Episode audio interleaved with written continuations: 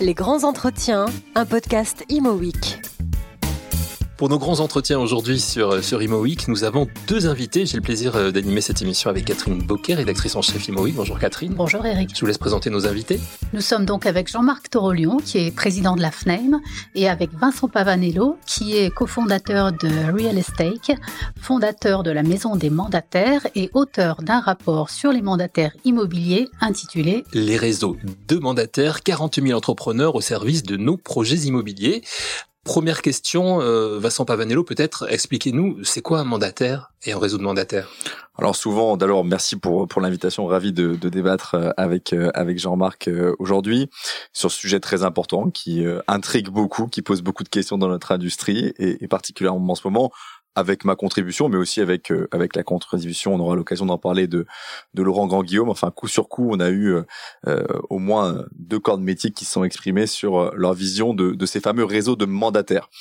Euh, pour définir un, un mandataire, et, et, je pense que Jean-Marc sera d'accord avec moi, il, s'agit de définir par rapport à ce qu'est un agent immobilier, co comme on l'imagine.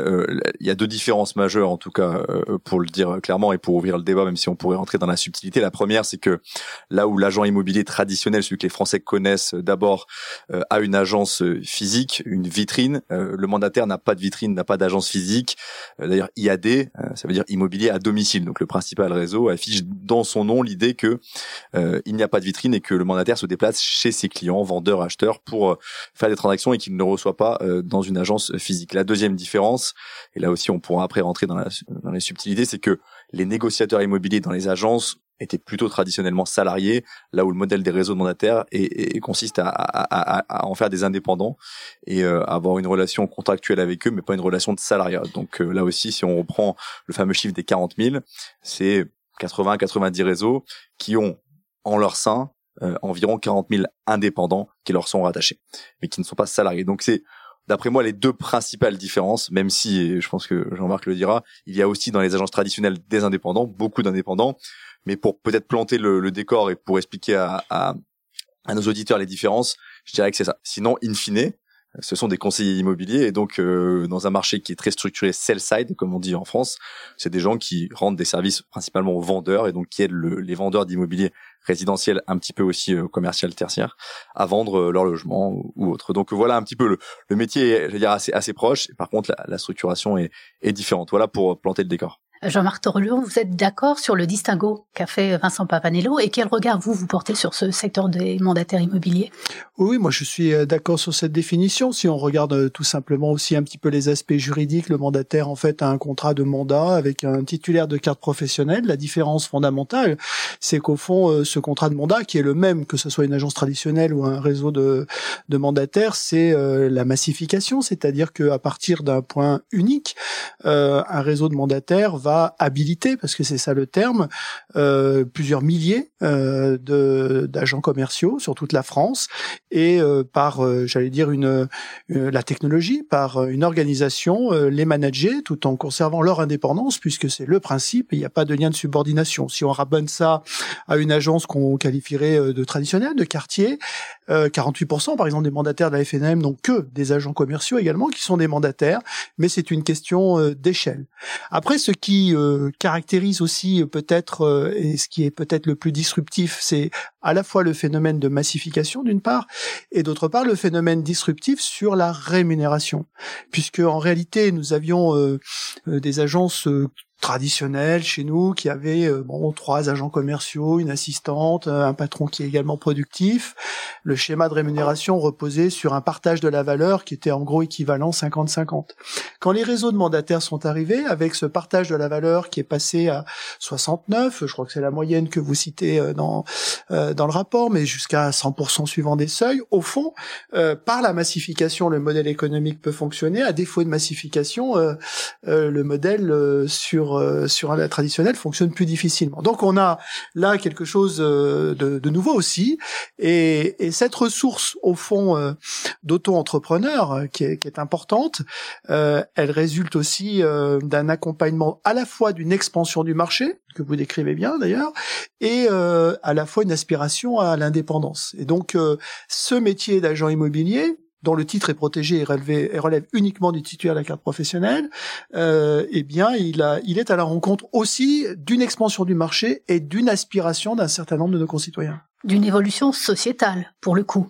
Sans doute, mais euh, je veux dire, derrière l'évolution sociétale, encore faut-il que le modèle puisse répondre. Voilà, euh, ce qui, euh, au regard de la croissance, est le cas. C'est pour ça que ça existe finalement, c'est ce que ce que disait Jean-Marc Torolion, cette expansion du, du, marché, Vincent Pavanello, qui fait que ce métier, enfin je sais pas si on peut appeler ça un métier d'ailleurs, ce métier, un statut. C'est un statut plus qu'un métier. Façon d'exercer le métier, en tout cas de, de, de conseiller immobilier. Je pense que c'est multiparamétrique, il y a plein de raisons qui expliquent pourquoi le, le, les réseaux de mandataires sont développés. D'abord le marché euh, croît, je rappelle les chiffres, hein, 500 000 transactions intermédiaires en gros en 2014-2015, 700 000 transactions intermédiaires, ça c'est en volume, en valeur, le prix des biens immobiliers a tendance plutôt à augmenter, les taux de rémunération des agents restent en flat, euh, en valeur l'augmentation est encore plus forte que euh, en volume. Donc euh, il y a un marché qui croît et donc forcément il y a des nouveaux entrants qui, qui prospèrent. pour moi la au-delà de cette évolution de marché, il y a, y a, le fait qu'effectivement il y a un désir d'indépendance qui est très fort dans la société française. On n'a jamais créé autant d'entreprises qu'en 2020, même dans une année de, de crise, avec euh, effectivement une grosse part d'auto-entrepreneurs. Ça c'est très juste. Une recherche d'indépendance, mais aussi d'horizon, d'organisation plus horizontale, d'un plus juste partage de la rémunération, ça vient d'être dit. Et puis je ferai un troisième euh, troisième point, et ça pour le coup, euh, je pense que ça devrait tous nous interroger. le modèle du salariat perd aussi en attractivité, parce que le coin socio-fiscal français devient insupportable pour les salariés. Et je pense que c'est aussi un point qu'il faut dire, c'est que dans un métier où on mesure aussi facilement, euh, je, trouve que agent immobilier, on mesure très bien la valeur ajoutée qu'on a. Vous êtes dans une chaîne de production d'un Airbus, franchement, c'est pas évident de savoir si vous avez créé 100 000 euros de valeur, 200 000 euros de valeur, 50 000 euros de valeur. Quand vous êtes conseiller immobilier, vous avez fait 10 transacts à 10 000 la commission, vous savez que vous avez créé 100 000 euros de valeur. Et donc, quand à la fin, alors l'agence physique euh, se rémunère et c'est normal, il y a une marque, il y a des équipes support. Euh, et les charges patronales, que... les services, bien sûr, les charges patronales, les charges salariales et l'impôt sur le revenu, et qu'il vous reste 20 euh, ou 25 sur les 100 de valeur que vous avez créés, bah effectivement, faut être fou pour pas se poser la question de l'indépendance. Ou effectivement, aujourd'hui, le statut d'auto-entrepreneur, alors avec plein de défauts et, et, plein de lacunes en termes de, de, de, de, de sécurité sociale, et, et sûrement c'est des débats sur lesquels il faut aller, et le rapport Gang-Guillaume y va. À la fin, les gens comparent. Donc ce désir d'indépendance, il est aussi, j'allais dire, la conséquence normale d'individus rationnels qui ont juste, qui en ont juste marre d'avoir 20 dans leur poche quand ils ont créé 100 de valeur. Et ça, je pense que c'est un point qui doit tous nous interroger. Euh, et, c'est la même chose chez les agents commerciaux indépendants dans les agences physiques traditionnelles que dans les réseaux de, de mandataires. Hein. Je crois que ça, c'est très fort hein, aujourd'hui.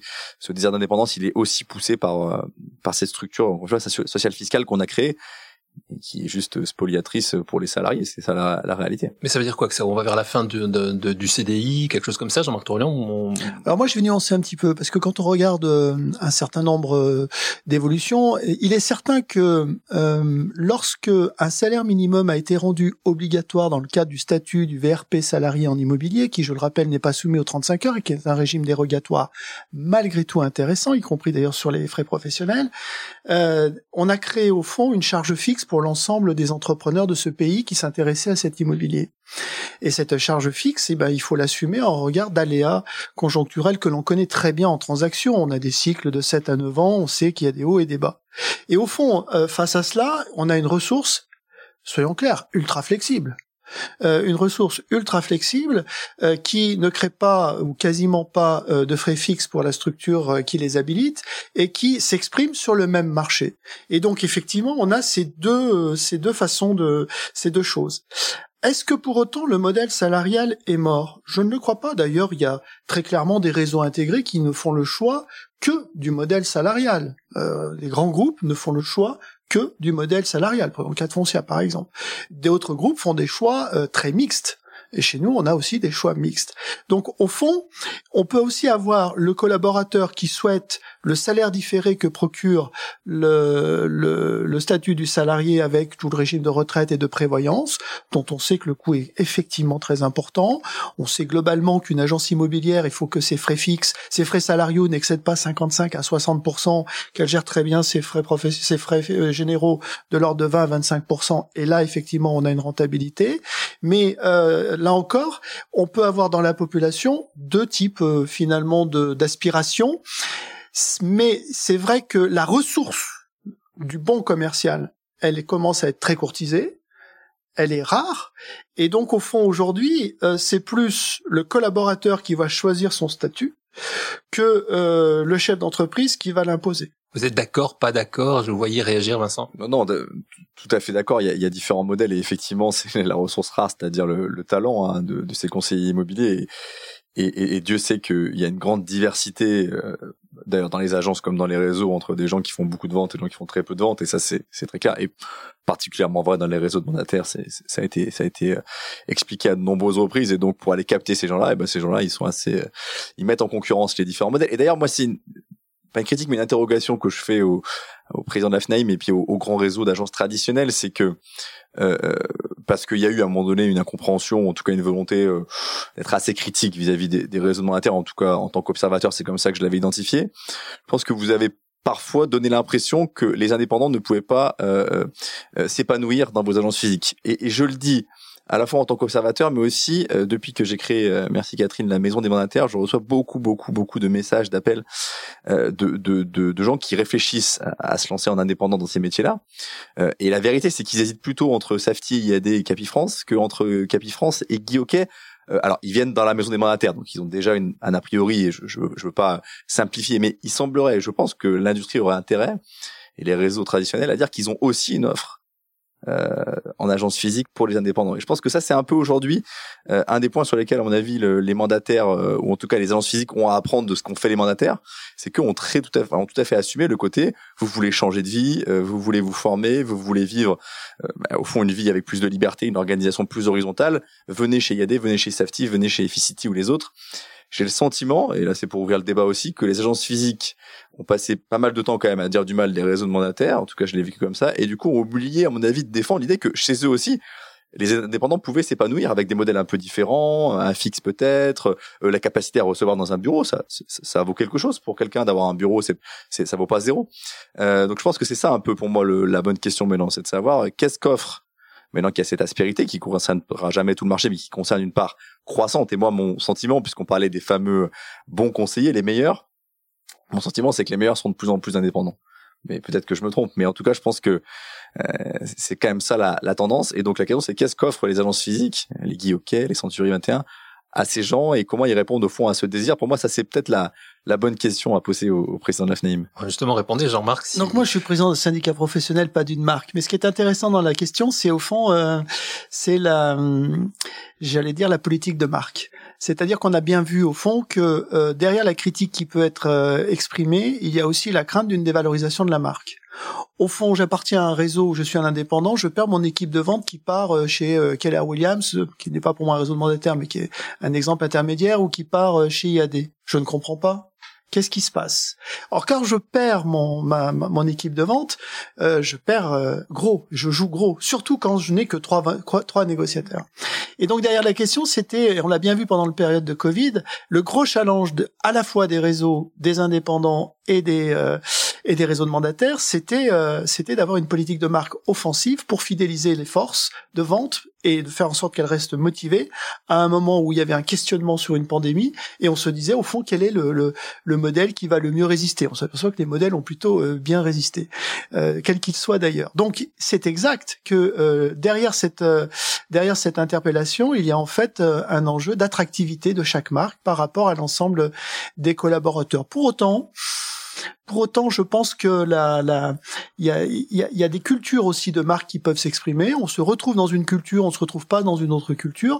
Moi, ce que j'ai fait à la FNIM, c'est que j'ai créé euh, un pack euh, de services au profit des agents commerciaux euh, qui, qui concernent notamment bon, bah, la prévoyance, la RCP, des réductions sur un certain nombre d'acquisitions. Et je pense qu'on est qu'au début, au fond, d'une politique aussi d'attractivité par rapport à cette population-là. D'ailleurs, cette population-là, qui n'est ni une population de salariés, représentée par des organisations syndicales salariées, ni une population de titulaires de cartes professionnelles représentée par des syndicats patronaux, et qui est euh, dans un dans une mouvance. Là, on a vu que le principal syndicat des agents commerciaux avait candidaté euh, en termes de représentativité auprès de l'UNIAPL, donc profession libérale, et on a là euh, un, un, un marais.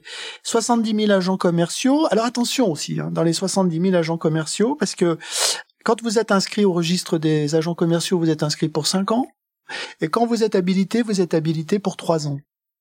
Or, vous avez toute une catégorie de personnes qui font un essai puis qu'au bout de 50 euh, à 50 on ne revoit plus dans la première année. Et on a un marais là qui se constitue dont il faudra euh, sur lequel il va falloir quand même euh, se poser. Voilà. Donc, euh, quant à la critique, euh, oui, il y a eu une critique. Effectivement. Pourquoi? Parce qu'au fond, euh, le phénomène était de dire, au départ, les cartes professionnelles avaient une territorialité. Nous avons cette culture-là. Elle était imposée par les préfets, par les préfectures. Donc on a cette culture de la territorialité de la carte professionnelle. Que n'a pas le mandataire, c'est-à-dire Ça a explosé en fait. Le, système a explosé grâce aux nouvelles technologies, lorsqu'on a eu une modification, et ça, ça a pris à revers au fond des tas de schémas d'organisation.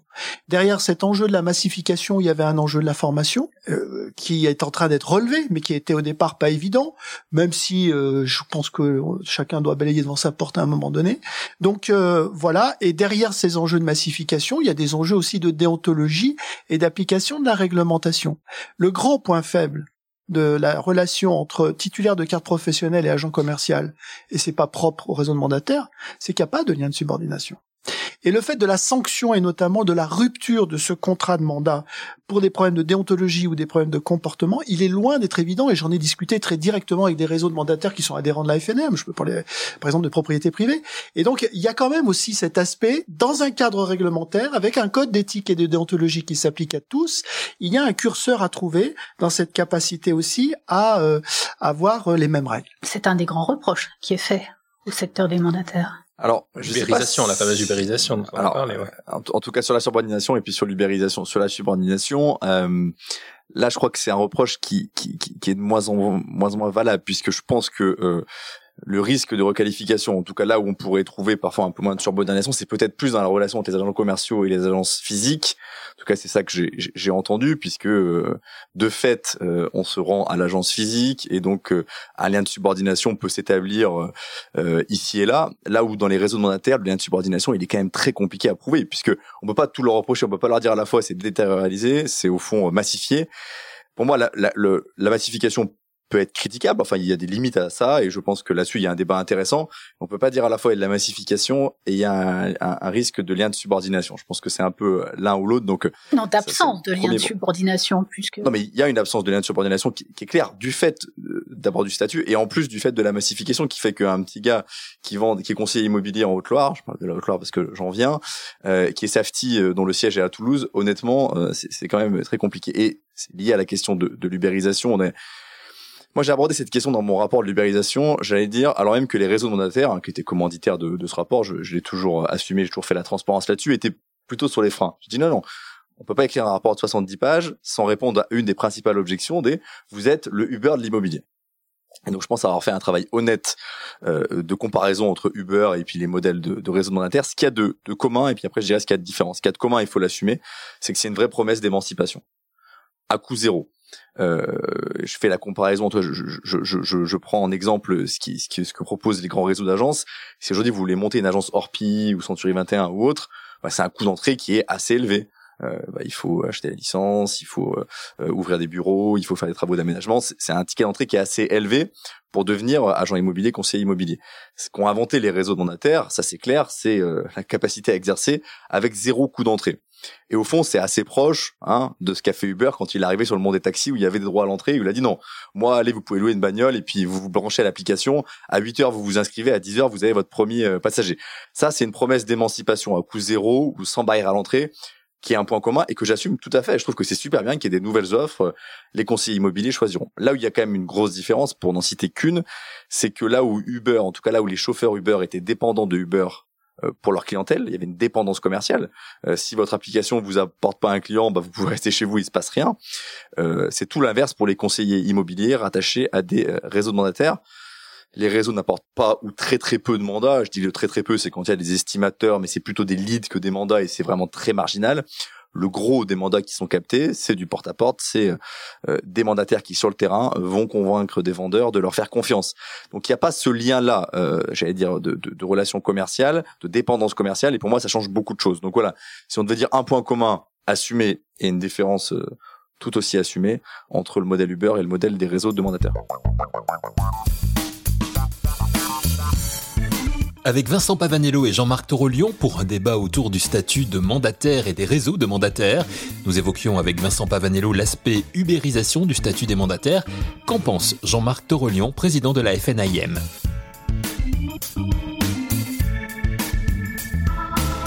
En fait, l'ubérisation, elle a une caractéristique, c'est qu'elle se, elle se positionne là où il y a une valeur ajoutée qui n'est pas justifiée. Et donc, euh, et par ailleurs, qui dit ubérisation dit souvent euh, euh, transformer son finalement son client en fournisseur. Donc, euh, je pense pas que les réseaux de mandataires soient des modèles d'ubérisation. La question peut se poser sur la notion de plateforme. En revanche, et je ne souscris pas à votre analyse, vous avez donné votre propre définition de la plateforme dans votre rapport et vous y répondez négativement. Moi, j'ai pris la définition du Code du travail, du Code des impôts et du Code européen. Il y a quand même un sujet. Mais euh, là, il y a une notion effectivement qui d'ailleurs qu'il faut travailler. Je dis pas qu'il faut la travailler dans un sens ou dans un autre, mais il faut pas les, il faut pas le, il faut pas le, en tout cas l'oublier. Et euh, ce qu'il faut bien comprendre, et, là nous sommes des alliés fondamentalement, c'est que la France est le seul pays européen à avoir une réglementation aussi forte. Et vous le soulignez dans votre rapport. Et cette réglementation a une particularité, c'est qu'elle concerne les trois métiers agent immobilier, administrateur de biens et syndic, les trois titres protégés. Et euh, nous ne sommes rémunérés que, que si nous réussissons au résultat sur une prestation complète. Et de ce point de vue-là, il n'y a pas de révolution ce qui n'est pas le cas de certaines euh, tentatives que l'on connaît par ailleurs. Il n'y a pas de révolution. Et d'ailleurs, le taux moyen d'honoraires, on disait c'est un modèle moins cher, on dit que c'est 15% moins cher, bon voilà. Euh, on, on, pourra revenir d'ailleurs sur l'application des barèmes. Mais en réalité, on s'aperçoit que globalement, les modèles euh, fonctionnent dans le cadre d'une réglementation unique qui a tendance à formater globalement le rapport économique au client. Donc euh, en réalité, je ne dis pas que euh, les réseaux de mandataires, c'est l'ubérisation. Pas du tout. L'ubérisation, elle peut être bien plus dangereuse. Elle pourrait venir d'Amazon, elle pourrait venir de Google, elle pourrait venir de Facebook. Hein, voilà. C'est pour ça que euh, moi, je suis avec beaucoup d'attention l'évolution de la définition des notions de, de, de plateforme numérique en Europe, là qui est en train d'être réformée et qui, à mon avis, est positive d'ailleurs pour notre réglementation, mais qui a qui a qui nous protégera beaucoup mieux et c'est que ce ce qu'il y a aujourd'hui et donc c'est là où le, danger peut venir. Mais aujourd'hui, dans le dans le, réseau de mandataires, hormis cette notion de massification et cette notion encore une fois quand même euh, de formation, hein, parce qu'on me dit oui, oui, ils font de la formation. Je suis d'accord, mais enfin, comme ils partent de très très bas, c'est normal qu'ils fassent de la formation. Et puis j'ai la prétention de dire que quand vous avez un directeur d'agence qui est à 10 mètres de vous, il est en formation continue sur son salarié. vous avez évoqué propriété privée, propriété privée. Euh, quand, quand ils parlent d'eux-mêmes, ils parlent beaucoup de la formation qu'ils qu'ils donnent justement à leurs mandataires. Mais moi, je pense que c'est indispensable qu'ils la donnent parce que en réalité, comme ils sont d'abord sur un, une, une, régénération assez constante, ils sont obligés de, de, de mettre en place cette formation. Le vrai débat que nous allons avoir, c'est sur la formation initiale il y a, dans le cadre de la loi Allure, il était prévu que pour tout collaborateur habilité, or l'agent commercial est habilité, comme le salarié habilité, il doit y avoir une formation initiale. Elle n'a, ce décret n'a pas été pris. Moi, j'ai demandé à ce qu'il soit pris. L'ambition que nous avons, c'est non pas que de rendre euh, la ressource plus chère en mettant euh, des niveaux qui sont absolument. C'était quoi le, niveau euh Moi, je souhaiterais qu'il y ait un niveau, un niveau bac avec un CQP métier. Voilà. Euh, et je pense que c'est atteignable partout. Je vois aux États-Unis, il y a entre 60 et 135 heures, c'est ce que vous citez dans votre rapport de, formation initiale. Je pense qu'il le faut parce que je ne crois pas, avec malgré tout euh, toute la considération que j'ai pour ces métiers, qu'en étant restaurateur un jour, vous soyez agent immobilier le lendemain avec 40 ans de formation, je n'y crois pas. Je n'y crois pas. Donc, euh, euh, il faut. Euh, et ce que je dis là, c'est vrai pour un agent immobilier traditionnel qui recrute, comme pour un réseau de mandataires, parce qu'il faut pas croire qu'on était plus blanc que blanc avant. Hein, voilà. Donc, si, si la profession a voulu ça, parce que ça résulte d'un positionnement global de la profession, c'est pas un hasard. Voilà. Après, sur finalement la réponse des modèles, quand on regarde, on cite par exemple les réseaux, etc. Ce dont je me rends compte, moi, c'est que tout le monde est sur un schéma de massification de ces forces de vente. Donc euh, la réponse qui a été donnée par l'entreprise, par d'autres entrepreneurs, c'est aussi une massification euh, de, de, de, ces forces de vente. Encore faut-il que le marché réponde. C'est hein. ce que j'allais dire, tout dépend de l'état du marché. Tout ce que l'on a construit, et puis je m'arrête mmh. pour euh, tout de suite retransmettre là. Mais tout ce qui a été construit a été construit sur un marché dont vous m'accorderez qu'il était en expansion, extrêmement dynamique, plutôt favorable aux vendeurs. Moi j'ai connu, je suis un peu âgé maintenant, euh, j'ai connu euh, des marchés euh, dans les années 90 avec des retournements exceptionnels où c'était tapis rouge pour les acquéreurs, on n'avait que faire des, de, des mandats de vente. c'est une toute autre organisation à ce moment-là qui se met en place. Pour ça aussi que certains modèles low cost qui essayent de percer, on s'aperçoit qu'ils percent pas ou qu'ils arrivent à percer localement, mais qui sont à la merci d'un retournement de marché. C'est la même analyse, Vincent? Oui, alors je, je réagis d'abord sur le dernier point sur les modèles low cost. effectivement, alors il y a différents modèles low cost. Euh, ce à quoi je crois pas du tout, c'est euh, à une offre, je citerai pas, mais qui en ce moment fait un peu de, de com à, 2000 euros le, le mandat pour avoir regardé de très très très très près avec différentes casquettes les gens qui sont à 5 6 000 on se dit qu'effectivement, peut-être qu'un jour, ils se rapprocheront peut-être de la rentabilité. Donc à 2000, je suis assez euh, assez euh, péremptoire, pardon, mais je pense que là, c'est vraiment des modèles contre lesquels la profession doit non pas se battre en disant que c'est mauvais, mais en, en étant serein, en disant que ça ne durera pas, à part si elle trouve des gens pour pour financer ce type de croissance.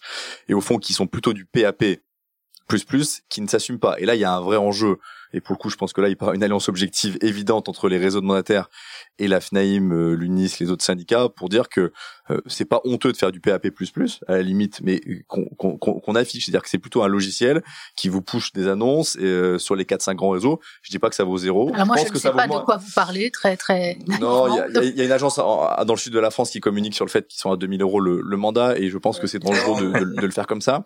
Encore une fois, que qui est une offre de service qui consiste et on est aux limites de la loi Hoguet, on pourra en discuter, mais sur le principe que euh, un logiciel vous permette de publier directement les annonces, d'avoir un calendrier partagé avec euh, les gens qui viennent faire les visites, pourquoi pas?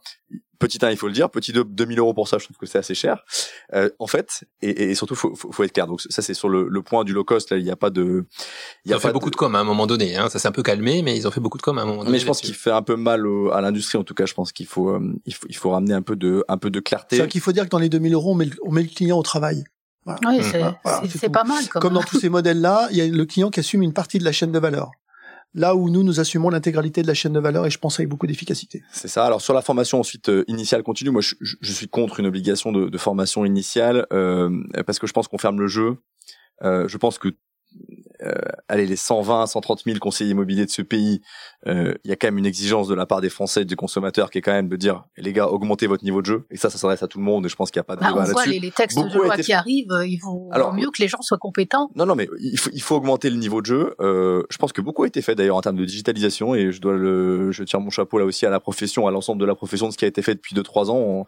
la dernière fois qu'on avait, que j'avais vu Jean-Marc, justement, on faisait une conférence sur ces sujets-là. C'était en 2017 ou 2018.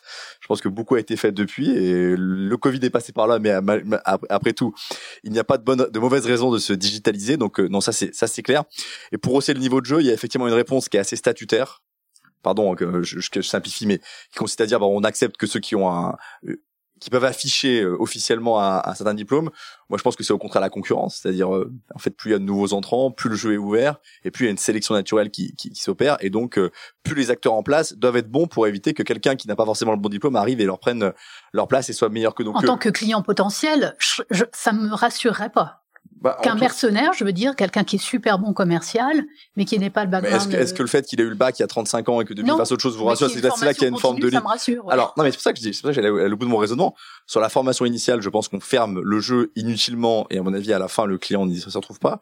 Sur une forme d'obligation de formation continue, un peu à l'américaine, en tout cas, telle que je l'imagine, de dire, euh, vous ne pouvez être habilité qu'à partir d'un certain nombre d'heures de, formation, euh, mais que vous pouvez commencer à 45 ans même si vous avez rien fait avant. Je serais plus favorable à cette proposition je crois que les réseaux. Non, mais c'est bon. Euh, là-dessus, moi, je suis. Enfin, voilà. Moi, formation initiale. Quand je dis formation initiale, c'est, c'est. Moi, j'ai cru. Enfin, pour en avoir discuté avec certains réseaux de mandataires, je pense qu'il n'y a pas d'opposition en fait. C'est le curseur. Là où je rejoins, c'est que euh, il faut pas se retrancher derrière la formation pour cultiver un précaré et dire, euh, voilà, nous, on est là, et puis, euh, et en fait, derrière, derrière cette volonté-là, on exprimerait en réalité un sujet défensif de rentier du marché, si je puis dire. Donc, moi, c'est pas ma mentalité. Je suis un libéral. Hein. Donc, par par contre, il y a, y a, à mon sens, effectivement, au regard d'un métier que l'on tire vers le haut et qui devra son salut à la qualité de service, et c'est peut-être ça l'interrogation euh, des agences que l'on évoquait, c'est où est le niveau de service. Euh, je pense que c'est là où il y a, y, a, y, a, un petit enjeu de formation indiscutablement auquel aucune structure pas ne serait pas en mesure de répondre aujourd'hui. Hein, soit au travers de ses syndicats, de ses réseaux ou de ses propres organisations. Moi, je pense qu'on a même intérêt parce qu'au fond, la ça permettrait aussi des peut-être euh, des valorisations d'expériences professionnelles qui aujourd'hui ne sont pas possibles dans le cadre de, de, de certaines statuts, dont le statut de d'agent commercial. Et donc, il y a, a peut-être là aussi euh, des ponts à trouver intelligents pour l'employabilité future d'un certain nombre de personnes qui ont des parcours. Et la reconnaissance. Euh, alors la reconnaissance, ça c'est peut-être le sujet euh, qu'on peut aborder maintenant. Et moi, je, je, je pense que euh, il y avait une adversité, il y avait parfois des incompréhensions, mais ma foi, elles étaient gommées par le fait que le marché était en croissance et qu'au fond, euh, d'ailleurs, je le montre dans le rapport, hein, euh, la plupart des grands réseaux d'agences physiques que les Français connaissent ont plutôt 100 agences de plus aujourd'hui qu'ils en avaient il y, a, il y a 5 ans ou 6 ans. Le marché est en train d'augmenter. La question, c'est comment on coexiste, comment on cohabite dans un marché qui dans le meilleur scénario, reste flat à un million. On serait, je pense, tous contents d'avoir encore un million de transactions euh, pour les 4-5 années à venir, soit euh, revient à des niveaux un, peu plus faibles. Et là, je pense qu'il faut qu'on fasse tous un effort de pédagogie. Euh, je pense avoir fait en partie avec mon rapport, qui, qui, qui est axé, hein, en tout cas, qui est focus sur sur les réseaux monétaires. Il y a certaines réactions de patrons d'agences, enfin de réseaux d'agences physiques, qui me laissent penser que il y a encore du travail de pédagogie. Hein. J'ai entendu que c'était un document marketing, que je défendais ma boutique, euh, ce genre d'amabilité. Je pense qu'ils servent pas le débat et qui qui font preuve. Enfin, il y a un peu de mépris. Pour moi, c'est pas grave. Mais pour les mandataires, je pense que c'est pas une bonne façon et je trouve que le, au contraire, euh, enfin, je trouve que Jean-Marc Torion est tout à fait dans une position contraire aujourd'hui, très constructif et je pense que c'est comme ça qu'il faut avancer. Sur la formation, il y a plein de, de, combats à mener ensemble. Sur du PAP qui dit pas son nom, il y a plein de, de, de, choses à mener ensemble. Sur la défense aussi de ce métier, parce que on a l'impression aujourd'hui que, que plein de gens veulent faire ce métier-là. En reconversion, oui, mais ça, Jean-Marc me contredira pas. Aller chercher des jeunes, leur donner envie de faire ces métiers-là. Alors c'est vrai dans la transac, c'est encore plus vrai dans la DB, mais en fait tout se tient. Euh, c'est un des plus beaux métiers du monde d'accompagner les gens dans leur parcours de vie, euh, dans leur choix très structurant. Je déménage, je déménage pas. Quid de l'école, quid de mon boulot, quid de celui de mon époux, de mon épouse? On voit bien que c'est des enjeux hyper importants. Il faut donner envie à des jeunes et donc je pense qu'il faut sortir un peu de ces bisbis parfois qui franchement euh, tirent plutôt l'industrie vers le vers le bas. les réseaux monétaires sont pas exempts de tout reproche non plus oui, parce que il me semble aussi qu'au départ le discours était quand même, euh, voilà, on réinvente le métier. C'est enfin, non, mais... non, non, non, non, mais voilà, on est. C'est pour ça que j'ai fini en disant qu'ils n'étaient pas exempts de tout reproche. Ouais. Donc voilà, je pense que c'est important d'être autour de la table. Euh, je rebondis sur une des euh, une des propositions du rapport Grand-Guillaume. D'ailleurs, euh, je sais pas si vous allez rendre public le rapport Grand-Guillaume. J'ai eu la chance de me le procurer par des voies sombres et obscures. Je trouve je trouve très intéressant je pense qu'on vous gagneriez à le rendre public, comme d'une certaine manière les réseaux monétaires par ma plume l'ont fait. je referme cette parenthèse. En tout cas, il y a une proposition que je trouve très intéressante. C'est l'idée d'un observatoire où quand même on, on sait de quoi on parle. Et là, je vais faire aussi œuvre de modestie. Je donne le chiffre de 40 000, je donne des parts de marché honnêtement, euh, j'ai interrogé quelques réseaux, j'ai essayé de faire le calcul le plus fin possible. Je pense pas qu'à, je pense qu'à la marge, il est juste. Il mériterait d'être évidemment affiné, creusé, et notamment d'avoir un peu des chiffres sur à la fois la population des réseaux de mandataires et des agents commerciaux je trouve que votre proposition est très bien. Elle est un peu Fnaim centrée, mais bon, c'est normal. Après normal. Euh, si vous ouvrez, si vous voulez ouvrir le jeu, euh, si vous voulez ouvrir le jeu, et, et je et, et, je, sais que c'est une demande de toute façon. En tout cas, c'est une attente qui est qui m'a été euh, euh formulée en, en, haut lieu. C'est qu'on ouvre le jeu et qu'on puisse proposer des datas qui sont à la fois celles de vos réseaux, de vos agents co, de vos réseaux et, et des mandataires. Euh, franchement, je serais toujours euh, ouvert à discuter à ça. Je trouve que c'est une très bonne proposition si on l'ouvrait, elle serait encore euh, meilleure. Euh, pourquoi pas euh, Non, mais ce qui est la différence fondamentale entre euh, finalement les deux rapports qu'on évoque euh, par nos voix respectives, c'est que d'un côté, Vincent a, a, plutôt évoqué le parcours économique de, de, ces modèles et les a positionnés par rapport à un marché avec des évolutions, voilà, des parts de marché estimées, etc. Bon, sur les chiffres, on peut un petit peu discutailler, mais gardons le, gardons les choses. Et la FNM, c'est 5 milliards hors taxe hein, de chiffre d'affaires hein, cumulé pas qu'en transaction, hein. 3 milliards pour la transaction. Mais euh, sur euh, et le rapport Grand Guillaume, c'est un rapport qui se veut plutôt sociologique au fond. C'est-à-dire que nous, on s'est pas intéressé, on s'est moins intéressé aux entrepreneurs que euh, aux auto-entrepreneurs. Et donc il y a au fond, je dirais presque une complémentarité, l'addition des deux donnant à la fois le volet économique et le volet et le volet social. Derrière cet enjeu de ces auto-entrepreneurs, c'est aussi leur représentativité. Moi, je conteste totalement que les syndicats patronaux les représentent aujourd'hui dans le modèle qui sont les nôtres pour être très clair. Euh, je, en revanche, je souhaite euh, structurer cette population parce que derrière euh, ce que nous a dit Laurent Grand-Guillaume, qui, je vous le rappelle, a été l'arbitre entre les taxis et les VTC, Et il y a le fait que cette population euh, qui nous est indispensable, qui est de mieux en mieux formée, euh, si on l'organise pas nous-mêmes demain, ces auto-entrepreneurs, ils s'organiseront et je suis pas sûr que leur organisation soit finalement euh, conforme ou en corrélation avec nos propres aspirations d'entrepreneurs. Et donc je pense que ce sujet-là, la Fédération nationale de l'immobilier, pour le coup, va le prendre, euh, va le prendre à son compte parmi euh, les dix propositions qui sont faites, bien sûr, et c'est une réflexion que nous avons. Parce qu'il y a quelques grands GAFA, j'allais dire, qui être en embuscade et être très très preneurs de des Gafa ou euh, des acteurs. Euh, ouais, mais on voit des acteurs bancaires de plus en plus regarder. D'ailleurs, certains l'étaient déjà, mais d'autres le regardent la transaction dans l'ancien. Euh, des acteurs de l'assurance. On peut imaginer plein de modèles qui viennent un peu prendre une part. moi, je pense que ce qui est dit est très juste.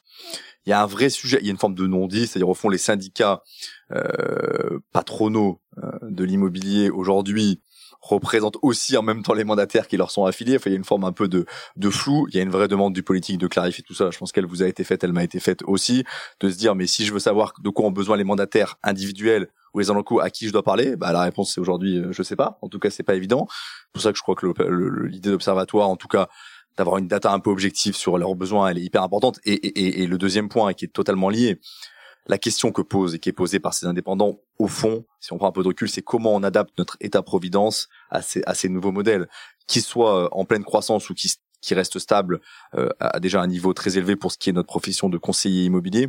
Et là, moi, je pense que le drame, et ça vient d'être dit très justement, c'est que les discussions se fassent sans nous. Parce que là, pour le coup, on aurait vraiment l'air d'être dans la farce. Et donc, euh, je pense qu'il faut être force de proposition. Euh, L'avantage, si je prends les de mandataires, c'est qu'avec euh, 5-6 dirigeants, euh, en fait, vous avez très vite 30 000 euh, personnes représentées. Euh, donc, on peut la représentativité est, est, assez forte. Si l'FNAIM en plus vient à la table avec ces gens commerciaux, je pense que très vite, on a une force qui est, qui est importante. Et on, on peut être force de proposition le portage salarial, euh, l'assurance maladie pour les indépendants. Quand on voit une boîte comme Alan, par exemple, qui développe un outil et une solution, euh, comment on peut l'adapter à, à, la demande de nos conseillers Enfin, je pense que c'est plein de questions hyper intéressantes. Et si on si on n'y répond pas, d'autres y répondront à notre place. Mais ah, sachez qu'on sera d'accord avec. Voilà, c'est tout à fait ce que je crois. C'est-à-dire que si on n'y répond pas, d'autres vont y répondre à notre place. Euh, en même temps, moi, je crois à la hiérarchie des choses. Je me suis battu pour que le titre d'agent immobilier soit protégé. On m'a dit que c'était contre les réseaux de mandataires. C'est pas tout à fait faux. C'est pas contre, mais c'est pour une clarification. C'est-à-dire que effectivement, les euh, les 10 ou 15 000 conseillers euh, euh d'IAD, combien ils sont? 10 000, 15 000 13 000. 13 000. bon, ils peuvent pas s'appeler agent immobilier. C'est comme ça. Et au fond, aux États-Unis, vous le décrivez dans votre rapport, il y a bien aussi une hiérarchie qui est faite et c'est le propre de notre réglementation. Je crois que ça, c'était indispensable. Il y a l'insigne aussi sur lequel euh, je n'ai pas renoncé et puis il y a euh, la clarification euh, en toute chose. Et à partir de ce moment-là, je pense que tout peut très bien s'organiser avec une réglementation qui est valable pour tout le monde. On a quelques points de divergence, hein, notamment sur la direction effective, par exemple. Espace de coworking ou espace qui reçoit du public? Comment on les manage. Voilà, là on a un point de divergence. Et ce point de divergence, et j'ai eu l'occasion d'expliquer euh, d'ailleurs au patron qui était concerné, je lui dis, c'est pas, moi je me projette au-delà même de la transaction par rapport à ce qui peut se passer dans d'autres métiers, syndic, administration de biens. Euh, et donc notre rôle à nous, c'est quelle architecture réglementaire pour cette profession qui préserve aussi nos modèles, enfin pas nos modèles d'entreprise, nos créations de valeur, la création de valeur, la création de valeur et nos entreprises. Donc c'est, pour l'instant, je trouve que la France euh, a plutôt bien managé ce marché. Je pense que ces acteurs l'ont plutôt bien exploité. Je pense que les consommateurs s'y retrouvent largement, l'État aussi d'ailleurs, parce qu'au fond, euh, il n'y a pas beaucoup de problèmes quand on regarde bien sûr les 700 000 transactions intermédiaires. Donc euh, euh c'est là-dessus qu'il faut qu'on travaille et qu'on garde le fil. Sachant que là, sur le dernier point, j'ai un point d'accord et un point de désaccord. Sur le titre d'agent immobilier, moi, ça me choque pas. De toute façon, on remet en cause la loi gay, on va jusqu'au bout, et là on dit bah, tout le monde s'appelle agent ou personne, bah voilà. On on va on n'attaque pas la loi parce qu'on a d'autres choses à faire et d'autres priorités c'est plutôt notre cas. Euh, et donc moi ça me choque pas du tout qu'à partir du moment où il y a un statut qu'on puisse pas se prévaloir de statut quand on l'a pas. Je pense que là pour le coup euh, euh c'est quelque chose que, que je comprends. Sur le deuxième point je faisais référence euh, aux ateliers Capifrance j'imagine. Euh, là pour le coup je le suivrai moins à partir du moment où, où c'est assez clair qu'il y a des agents immobiliers et des conseillers immobiliers que les conseillers immobiliers aient une assez grande liberté d'organisation euh, avec les limites, euh, il faut peut-être poser des, limites, ça ne me, choque pas. Je, pense que le, le, la transaction immobilière va se complexifier de plus en plus parce que les biens immobiliers se complexifient de plus en plus. Quid du logement connecté pour un pour le français moyen ou pour le vendeur moyen. Franchement, c'est quand même pas évident. Et même moi et Jean-Marc aussi, je pense, on est dans le secteur. Vous aussi, évidemment. Euh, tous les jours, je découvre des nouvelles solutions, des chaudières connectées, des, des stores euh, en Bluetooth ou en Wi-Fi, que sais-je. Euh, franchement, je me dis que pour celui qui est plus éloigné de ces sujets, c'est vraiment compliqué. Quid de la performance énergétique? Voilà, surtout. non, mais voilà, je veux dire, c'est ce qui, qui, qui, rapporte de la, de la sophistication. donc, il y a un besoin de conseil. Et qu'au fond, ce besoin de conseil pour relier avec mon sujet Capifrance, même si évidemment j'en suis pas le porte-parole, mais je trouvais que c'est pour moi c'est pas le, combat le, plus noble par rapport à d'autres que vous pouvez porter. Euh, qu'à un moment donné on fasse des événements pour expliquer aux clients potentiels euh, les transformations de ces événements. C'est un peu l'esprit de ces ateliers pour avoir participé à quelques conférences. Ne me choque pas ça reste encore euh, assez euh, marginal. Il y a quelques ateliers. Voilà ça c'est un combat sur lequel je, je vous suivrai pas mais sur le statut et puis sur bien d'autres sujets je pense qu'il y a beaucoup de points d'accord et on pense oui, effectivement que si vous êtes là aussi euh, tous les deux, c'est pas pour rien, c'est parce que au final, vous êtes d'accord sur le fait qu'il va falloir euh, faire quelque chose, en tout cas s'intéresser à ce, à ce modèle et faire évoluer euh, les choses dans le bon sens. Alors il y aura encore plein de choses à dire, hein, vous l'avez souligné, la digitalisation, tout ce qui concerne évidemment le, le développement durable, etc. Bon, ce sera l'occasion peut-être d'y revenir avec vous. Mais moi, je, je vais lancer au mois de septembre, je fais un colloque sur la loi Hoguet. Elle a plus de 50 ans, c'est une loi remarquable, hein, 50 ans, elle a quasiment pas bougé.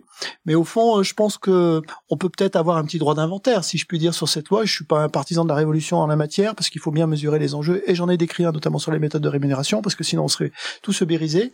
Et, et donc, euh, je, je, crois intéressant de se poser un instant sur la loi. Et on est tous invités, Vincent Pavanello, euh, nous. Vous serez tous invités. On sera tous invités. Et alors, le rapport de Vincent Pavanello, on l'a mis en ligne il y a quelque temps déjà on est preneur aussi du rapport. la question était de savoir quand est-ce que je le rendais public. Je vais le rendre public euh, bientôt. Bah, on sera heureux de le mettre en ligne. Mais euh, pour tout vous dire, euh, la DGCCRF l'a lu avec beaucoup d'attention. et la question du portage salarial interpelle. Et euh, donc, euh, si je le mets en ligne, il faudra que je le mette en ligne avec aussi euh, quelques garde prévention. Voilà, mais en même temps, c'est une ouverture au débat qui est assez exceptionnelle. C'est-à-dire que je sais déjà que ce rapport circule et à la chancellerie et au ministère du logement et à la DGCCRF justement sur des articulations et des interpellations. Donc, on aura un droit de suivi sur sur tout ça bientôt avec vous deux. Aussi. Avec plaisir. Oui, le sujet du portage salarial effectivement qui est très important mm. aussi. Merci à tous les deux. Merci. Merci, Merci Vincent. Merci Jean-Marc. Les grands entretiens, un podcast Imo Week.